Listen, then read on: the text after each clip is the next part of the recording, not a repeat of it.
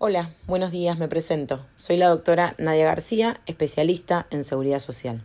Agradezco a Microjuris por la invitación a participar de este podcast que tratará sobre el sistema de moratorias previsionales y en particular del proyecto de ley Plan de Pago de Deuda Previsional que ya cuenta con aprobación de la Cámara de Senadores. Actualmente existen dos sistemas de moratorias previsionales que se encuentran vigentes. La ley 24476 que tiene carácter permanente y permite regularizar, comprar, como decimos nosotros, aportes desde el mes siguiente al que la persona cumple 18 años y hasta septiembre de 1993. El plan al que acceden pueden ser cancelados en 60 cuotas que son actualizables conforme los incrementos que se den con motivo de la ley de movilidad. Tiene evaluación socioeconómica ya que su acceso es preferente para situaciones de mayor vulnerabilidad. Si la persona posee otro beneficio, la deuda debe ser cancelada en un único pago. Esta moratoria puede ser utilizada de igual forma por hombres y por mujeres. Y si bien, como dije, no se prevé una fecha de vencimiento, la realidad es que con el transcurso del tiempo perderá vigencia, ya que cada año que transcurre las personas pueden regularizar o comprar un año menos. La segunda es la Ley 26970, que sí tiene fecha de vencimiento el 23 de julio del 2022 permite regularizar o comprar aportes de igual forma, desde que la persona cumple 18 años, desde el mes siguiente a que cumple 18 años y hasta el 31 de diciembre del 2003. También puede ser cancelada en estas 60 cuotas que son actualizables de igual forma conforme la ley de movilidad.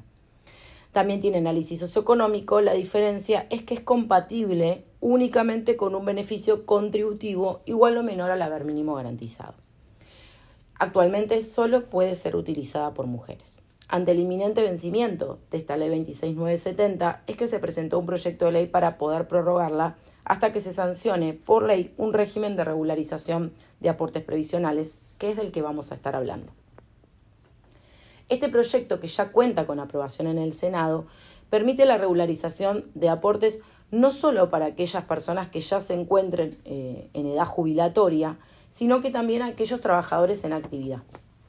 Respecto a las personas en edad jubilatoria, se requiere que tengan 60 años las mujeres y 65 años cumplidos los hombres, o bien que los cumplan, que alcancen dichas edades dentro del plazo de dos años desde la vigencia de la norma. También puede ser utilizada por los derechohabientes con derecho a pensión. Para poder regularizar eh, los años, la persona tuvo que haber residido en el país durante el periodo que se pretende regularizar y no debe durante dicho periodo registrar aportes, ni en relación de dependencia, ni en forma autónoma, ni como trabajador monotributista. Pueden regularizarse o comprarse años de servicios hasta el 31 de diciembre del 2008 y al solo efecto de acreditar el mínimo de años previstos para la prestación básica universal, es decir, 30 años. La norma crea la unidad de pago de deuda previsional que representa un mes de servicios, que tendrá un valor del 29% de la base imponible mínima vigente al momento en que se regularice. Si consideramos valores a junio del 2022, esta base imponible mínima asciende a la suma de 12.638 pesos con 40, por lo que el valor de la unidad de pago de deuda previsional sería de 3.665 a junio del 2022. Si quisiéramos saber, por ejemplo, cuánto nos costaría regularizar 10 años de aportes, la deuda sería de 43.981,68. Y 30 años de aportes, 1.319.450,40. Repito, considerando los valores a junio del 2022. La deuda podrá ser cancelada hasta en 120 cuotas mensuales en la forma con los intereses y actualización que prevea la reglamentación. Podrá accederse a este plan siempre y cuando se sortee el análisis socioeconómico, que si bien se prevé que será eh, con características similares al existente, la realidad es que debe fijarlo también la reglamentación. Si se accede a este plan, las cuotas se descontarán del haber jubilatorio mensual que se determine conforme el cálculo de la PBU, la PC y la PAP. La fecha inicial de pago, que es la fecha desde cuando se reconocerá el retroactivo, será la fecha de solicitud del beneficio siempre que esa fecha la persona cumpla con el resto de los requisitos. El beneficio al que se acceda será compatible únicamente con una única prestación contributiva igual o inferior al haber mínimo garantizado, que a junio del 2022 es de 37.524,96. Por último, para acceder a este plan, la persona tuvo que haber cancelado al 31 de diciembre del 21 la totalidad de las cuotas de otros planes de pago vigentes correspondientes a moratorias provisionales previas. Respecto de los trabajadores en actividad, que también están alcanzados, podrán acceder las mujeres con entre 50 y 59 años de edad y los hombres con entre 55 y 64 años de edad.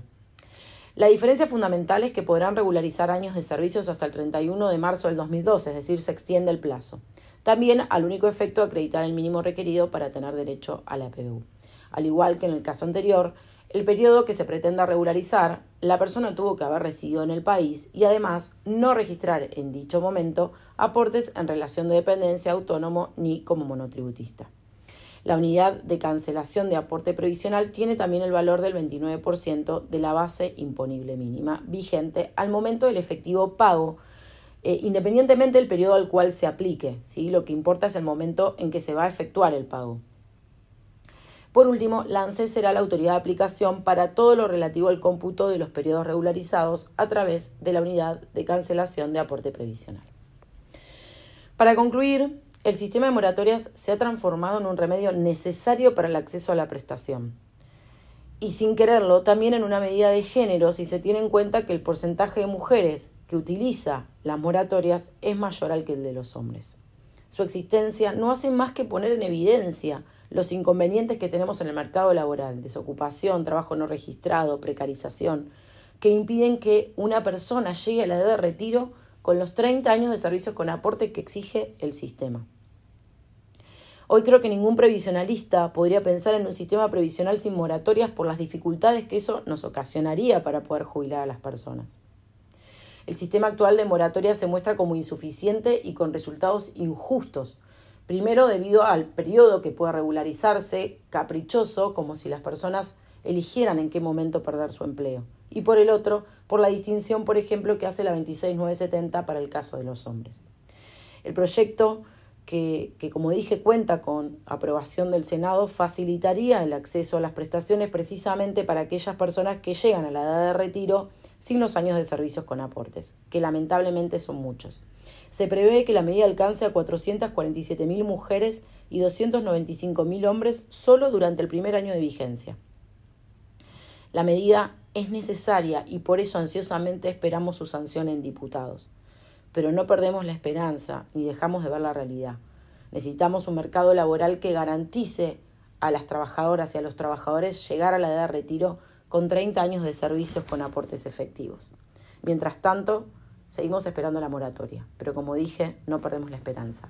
Espero que la información les haya sido útil y espero que tengan muy buen día. Gracias.